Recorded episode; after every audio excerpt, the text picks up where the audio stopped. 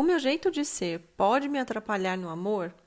Se você está aqui pela primeira vez, seja muito bem-vindo ao podcast da Mari. Eu sou a Marília, sou psicóloga e psicoterapeuta.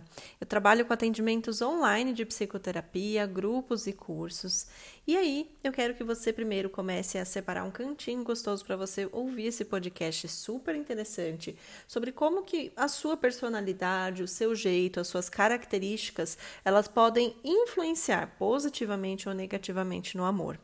Então pega aí o seu caderninho de insights, faça as suas anotações e reflita, fique muito atenta porque esse assunto é super interessante. Aqui nesse canal de podcast, eu sempre trago muitas informações sobre autoconhecimento, amor próprio, autoestima, relacionamentos amorosos saudáveis e tudo isso é baseado na minha profissão, que é a psicologia, tá? Se você quer acompanhar mais do meu trabalho, fica mais pertinho, me acompanha lá no Instagram, no arroba Mendes, que vai ser um prazer receber você por lá, tá?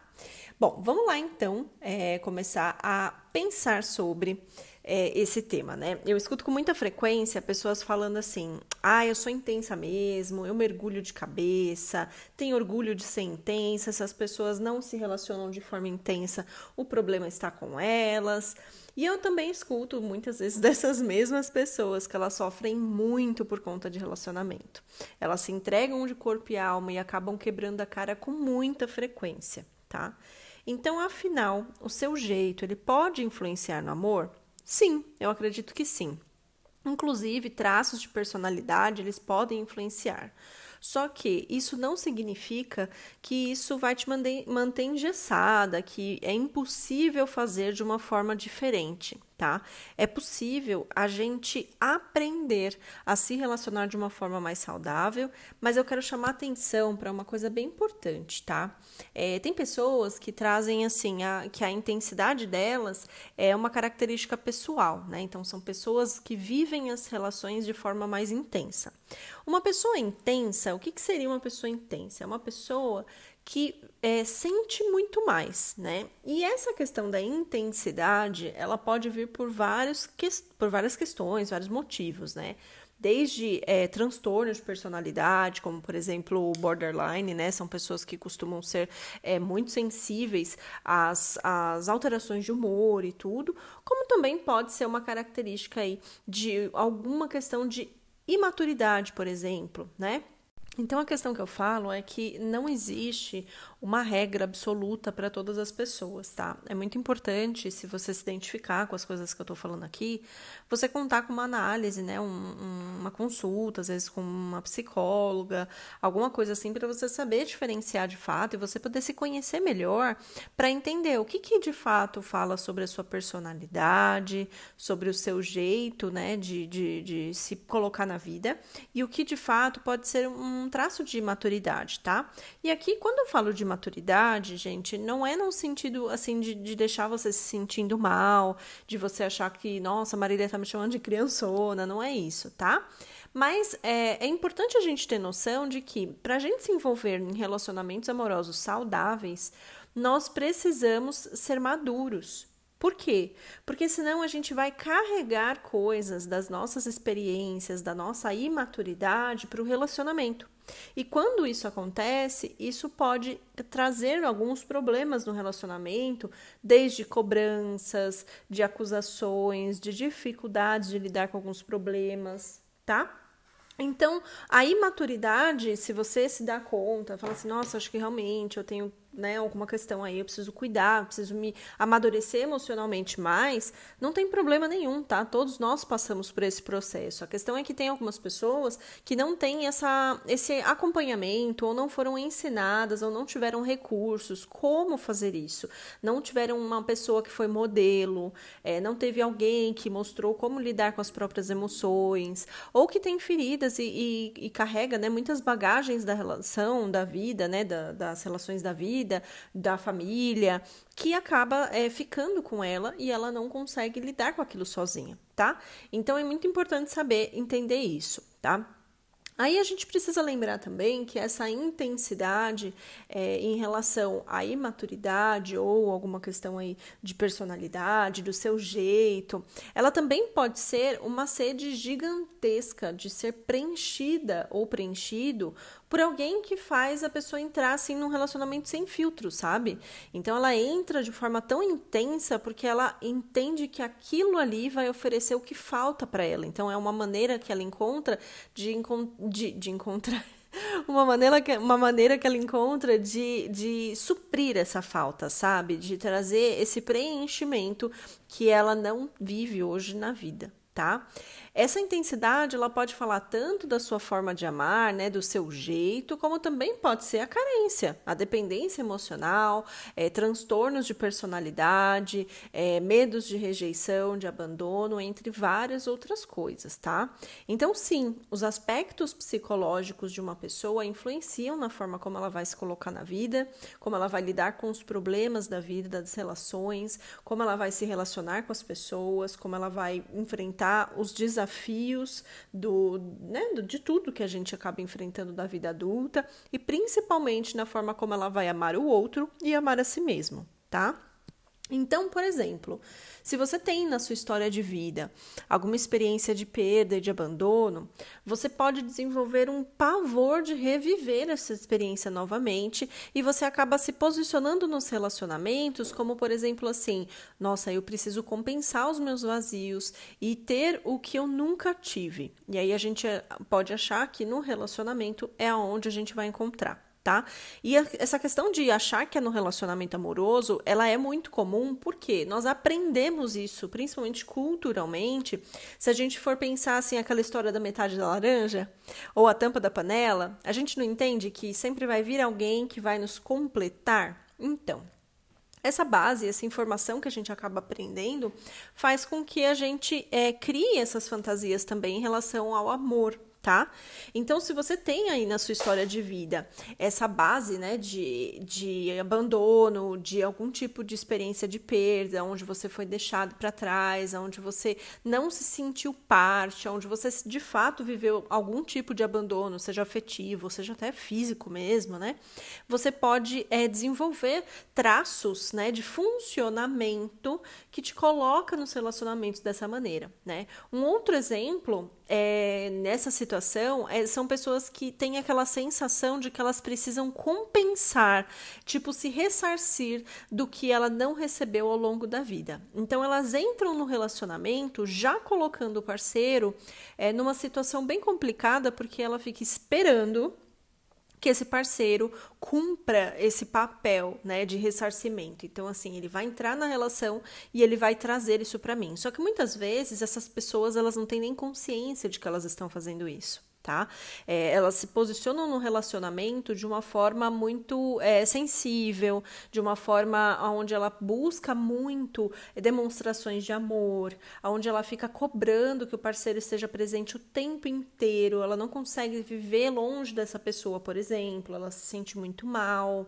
É, pode ser uma pessoa que fica ali é, precisando muito das demonstrações é, frequentes mesmo, né, desse parceiro. Então, seja postar uma foto na rede social todo dia dia, seja mandar uma mensagem de amorzinho todo dia, seja a pessoa fazer um carinho, enfim, cada pessoa vai ter a sua forma de se posicionar nesse sentido, tá? Mas é muito importante você entender se isso acontece com você, que não necessariamente significa que é uma característica de intensidade. Isso pode ser, na verdade, uma característica de que você está precisando olhar para outras questões suas, faltas e vazios seus que estão influenciando no seu relacionamento, tá? Lembrando que o relacionamento é troca. O relacionamento é a gente fazer e também receber, né? E eu tô até preparando um, um conteúdo falando sobre a balança da reciprocidade. Inclusive, teve um post que bombou lá no Instagram, as pessoas amaram falando sobre isso. Então, se você não viu, vai lá dar uma olhadinha. É, a balança da reciprocidade, ela é um, um elemento, assim, é uma forma da gente pensar essa relação de dar e receber no relacionamento, né? Então, eu preciso conseguir dar e receber da mesma forma. Quando quando eu tenho essa característica né, de perda de abandono, é, ou até mesmo no, na situação de dependência emocional, que eu vou falar aqui mais um pouquinho para frente, é, nós podemos fazer essa balança ficar um pouco desregulada. Então é como se o nosso, o nosso balde estivesse com um furinho embaixo e esse furinho, o, por mais que o parceiro doe pra gente, por mais que o parceiro faça por nós, por mais que ele demonstre, por mais que ele se esforce, nós não sentimos satisfação completa disso, porque existe um vazio já ali. E esse vazio não é sobre o outro, é sobre nós, né? Então ele pode, às vezes, até dar aquela anestesiada, pode dar aquela sensação de que tá tudo bem, né? Principalmente no começo do relacionamento, que as coisas são mais intensas, que as coisas são mais gostosas, que a gente tá sempre muito com aquela urgência, né, de estar com o outro. Então, no começo do relacionamento, é muito comum as pessoas sentirem mais é, preenchidas. Mas depois que essa parte da paixão passa e essa urgência de estar junto alivia, né, e acaba diminuindo, isso pode também engatilhar algum tipo de ferida, de questão ali importante, né, em relação a isso, tá? Aí, se por exemplo, você tem uma necessidade enorme de aprovação, ou se você acaba tendo aquele perfil mais perfeccionista, sabe? Você pode também se relacionar de uma forma que um relacionamento ele vem como uma maneira de você afirmar o seu valor, sabe? Então, pessoas que têm essa necessidade grande de aprovação, e isso pode vir da história de vida dela, né? Enfim, é, são pessoas que procuram muito a aprovação do outro, procuram muito a confirmação, né, de que o outro é, ama, de que daquela forma, se o outro me ama, eu tenho valor, né? Então associa muito o quanto as pessoas aprovam ela com o valor que ela tem como ser humano, tá? Você também pode ser aquela pessoa que se relaciona muito boazinha, perfeita para as pessoas, sabe? E acaba se anulando, acaba cedendo demais, acaba sendo a super boazinha, Aqui simplesmente abre mão de tudo, que não tem vontade, que faz tudo pelo outro, né? Com muito medo de ser reprovada ou de ser deixada pelo parceiro, né? O parceiro acabar não gostando dela ou ser criticada também. Então isso também pode influenciar, né? E veja, é, nesse caso, é, não quer dizer que essa pessoa ela é uma pessoa intensa no sentido de ela vive a experiência intensamente. Ela pode significar, inclusive, que essa pessoa ela tem uma dificuldade grande de se relacionar porque ela não consegue enxergar o próprio valor, sabe? E aí ela pode ter uma relação ela pode se envolver na relação realmente dessa maneira que eu comentei aqui, ou sendo aquela pessoa super boazinha, super legal, legal com todo mundo, que ajuda todo mundo, perfeita, que pede desculpa para todo mundo, que faz tudo para todo mundo, como ela também pode ser essa pessoa que fica ali precisando da aprovação do parceiro para absolutamente tudo, né? E a gente pode confundir isso com uma certa intensidade, né? Porque fala, nossa, essa pessoa tá tipo super entregue na relação, nossa, olha o quanto ela faz, mas na verdade verdade, isso é, é vem né, de uma necessidade anterior a isso. Né? Vem de uma necessidade dela, uma questão dela, tá? Então, é, uma pessoa que tem essas questões, ela pode também ser uma pessoa que tem uma sensibilidade muito grande às críticas do parceiro, aos comentários do parceiro. E assim, gente, a gente precisa pensar que é um relacionamento saudável, nós precisamos falar sobre as coisas que são difíceis. E nós precisamos sim falar sobre os temas é, delicados, inclusive desagradáveis, sabe? E não num sentido de briga, de conflito, aquela coisa absurda, sabe? Que sempre sai uma treta, não é nesse sentido. Mas é conseguir levar a conversa séria, né, e conversar sobre o que precisa. Só que quando a pessoa é muito sensível à aprovação do outro, às críticas do outro e tem esse perfil mais perfeccionista também, é uma pessoa que pode é, ficar muito abalada com qualquer comentário das pessoas, né, principalmente do parceiro amoroso. Então você vê que é, são questões individuais, né, que são aspectos psicológicos daquela pessoa, tá? E aí, falando sobre a questão da dependência emocional, se você tem uma, um perfil, né, você já é, percebeu que você tem dependência emocional, se você não sabe o que é dependência emocional, tenho vários vídeos, é, posts e tenho também podcast falando sobre isso, então dá uma olhadinha aí nos conteúdos. Mas é, basicamente é uma pessoa que não consegue cuidar de si mesma, que não se sente é, capaz de dar conta das próprias emoções, que procura no outro o apoio, né, o afeto emocional. Então isso é muito importante, tá? E aí como que isso se desdobra num relacionamento? Pode ser uma pessoa que procura relacionamentos para se sentir protegida. Né? Então ela não, não de fato se relaciona porque o outro ele é uma pessoa muito boa, porque ela admira aquela pessoa, porque eles é, têm sonhos parecidos, porque eles têm objetivos em comum, porque eles crescem juntos. Muitas pessoas que têm dependência emocional não fazem escolhas conscientes de se envolver com alguém por isso. Se envolvem, na verdade, por essa necessidade de ser protegida, de ser amada e acabam se apegando até às menores migalhas, porque é melhor ter isso do que não ter nada, né? Podem até é, não perceberem que um relacionamento não aquele relacionamento que ela vive, né, não contribui para o crescimento, então o foco não está nisso, né? Porque o grande X da questão de um relacionamento saudável não é só o amor que a gente tem pela pessoa, não é só estar com a pessoa porque a gente sente essa necessidade de estar perto.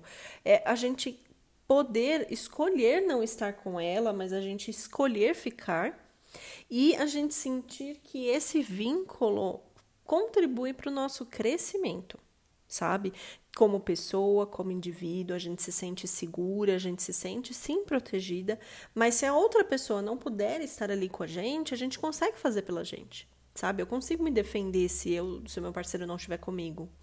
Na questão da dependência emocional, a sensação que a pessoa tem é que ela não consegue. E eu me lembrei agora, é, eu lembro que com meu ex eu tinha, sofri muito de dependência emocional, e eu lembro que quando ele viajou, ele precisou viajar por conta de uma questão dele lá, eu tinha a sensação de, é, assim, completamente, estar completamente desprotegida. Eu não tinha medo de trair, eu não tinha medo dele encontrar alguém melhor do que eu. Não era nesse sentido, eu não tinha ciúme.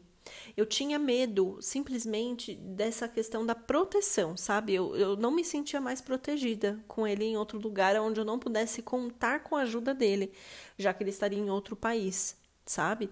Então, é, a dependência emocional é isso: é a gente sentir que a gente não é capaz de se relacionar, é, de, de viver, na verdade, né, de uma forma autônoma. A gente sempre associa o nosso bem-estar, a nossa segurança, a nossa sensação de ser amada sempre ao outro, tá? E aí, é, você pode dizer assim que você é uma pessoa intensa, mas você pode estar aí sofrendo de dependência emocional, né? Porque, por exemplo, eu nessa época, o que eu eu não entendia que isso era uma dependência emocional, tá? Mas eu achava que era o meu amor que fazia eu ficar assim muito louca querendo ficar em cima da pessoa, que eu queria ficar grudada, que eu queria fazer tudo junto. Só que na verdade, era uma, uma sensação assim desesperadora de quando a pessoa ficava longe de mim, sabe? Quando a pessoa se distanciava de mim por algum motivo e eu não podia ter acesso a ela tá? Então, não confundam intensidade com outras coisas, tá? E aí, de novo, o autoconhecimento, você buscar realmente entender melhor quem você é, o que, que você está passando, por que, que você se relaciona dessa forma, aí você vai conseguir diferenciar o que, que de fato é uma intensidade apenas, né, do sentir intenso, ou o que, que é uma outra questão, como por exemplo a dependência emocional. A sensação de que você precisa de alguém mais forte do que você na relação, para proteger você, para cuidar de você, isso é um, uma característica né, da dependência emocional. Então fiquem atentos e não confundam aí a, o, né, o Lé com Cré, tá?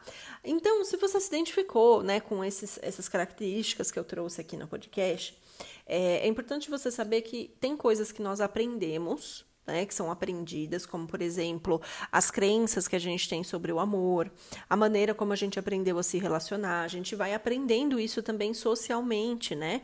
Então as pessoas próximas, o que, que a gente entende sobre relacionamento, as novelas, os filmes, então a gente vai tendo um pouco de noção assim do que, que é ser realmente o, o ser casal, né? O que, que é o se relacionar.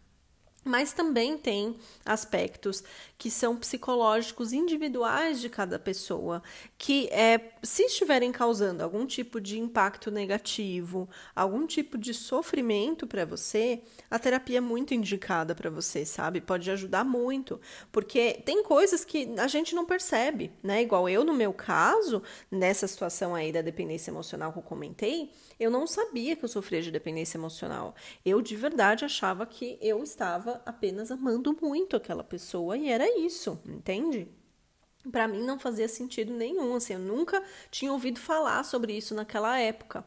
Então, é, é isso, eu quero deixar claro para você que assim, tem muitas coisas que a gente confunde, principalmente nessa questão de relacionamento, que a gente acaba aprendendo, né? Então é normal eu ser intensa, é normal eu querer ficar grudada. É, eu vi até esses dias uma, um, um Reels, né, no Instagram falando é, de um comportamento ciumento da menina, né? Tipo assim, ai, como assim você quer ter amigas? Você não vai ter amigas. Se você quiser namorar comigo, você não vai ter amigas. E ali meio que, assim, trazendo como uma brincadeira, mas na verdade é muita gente se identificou com aquilo, né? E, e concordou, enfim, né? Colocou ali como, ah, também acho, se quer ter amigo não tem namorado e etc. E assim, gente, é, existem formas diferentes de se relacionar. Cada casal ele vai construir o seu ser casal, tá? Só que existem formas que são muito adoecidas e é isso que eu lido diariamente no consultório com pessoas que chegam até mim com problemas de relacionamento, com dificuldade no casamento, no namoro, com dificuldade para começar a namorar, né? Eu não atendo casais, mas eu atendo muitas pessoas que são casal, né? Que estão no relacionamento e que sofrem muito por isso. Então, é, existem maneiras de você buscar se relacionar de uma forma mais saudável, né? E uma delas é a gente conhecer bem sobre os aspectos é, que, que influenciam no relacionamento, né? Então, eu falo que se eu soubesse que eu sofria de dependência emocional, se eu soubesse o que era dependência emocional na época, eu teria feito alguma coisa com isso, sabe? Eu teria buscado ajuda, eu teria feito terapia. Na época eu não sabia o que, que era, né? Bons anos atrás eu não sabia. E aí, compartilhando com vocês a novidade do mês de junho, é que pensando nisso, eu criei o um grupo de estudos, um grupo do livro, na verdade, falando sobre alguns assuntos específicos, né? A intenção mesmo é poder passar informação para vocês, é vocês poderem estar ali, né, em encontros ao vivo comigo, para poder discutir esses assuntos tão importantes, né? A dependência emocional, ela é um tema que gera muito sofrimento para as pessoas, a dependência emocional ela pode, inclusive, te fazer de, é, desenvolver outras questões, desde depressão, transtorno de ansiedade e outras coisas, tá? Então é muito importante, e se você se identifica com isso, saiba que, um, primeiro de tudo, é muito importante você fazer terapia, né? Mas como eu sei que não é todo mundo que consegue, é, às vezes a pessoa também não tá no momento, né? Não tá muito assim, ah, eu tô na dúvida se eu vou mesmo iniciar a terapia ou não. Eu pensei no grupo do livro realmente como uma forma da gente estar tá mais pertinho e da gente também poder discutir esses assuntos de uma maneira mais estruturada, né, com mais foco ali para poder ajudar vocês, tá? Essa informação de dependência emocional, ela é algo que pode salvar os relacionamentos de fato, porque na minha opinião, quando a gente começa a desenvolver mais capacidade de se sentir mais é, capaz mesmo de fazer as coisas da vida, é, mais capacidade de cuidar da gente, se sentir mais forte diante dos desafios da vida, a gente sentir que a gente pode ficar sozinha, que tá tudo bem ficar na própria companhia, sabe? Que não tem nada de desesperador e horrível ficar na sua própria companhia. Eu vejo isso como uma coisa assim enorme, né? E até nesse livro que eu escolhi para poder discutir nesse grupo, é um livro voltado mesmo para esse tema, né? Então, eu vou trabalhar com, no livro, no grupo, né, do livro, várias coisas relacionadas à dependência emocional e inclusive o que se fazer para você poder se prevenir e também cuidar caso você esteja nessa situação, tá?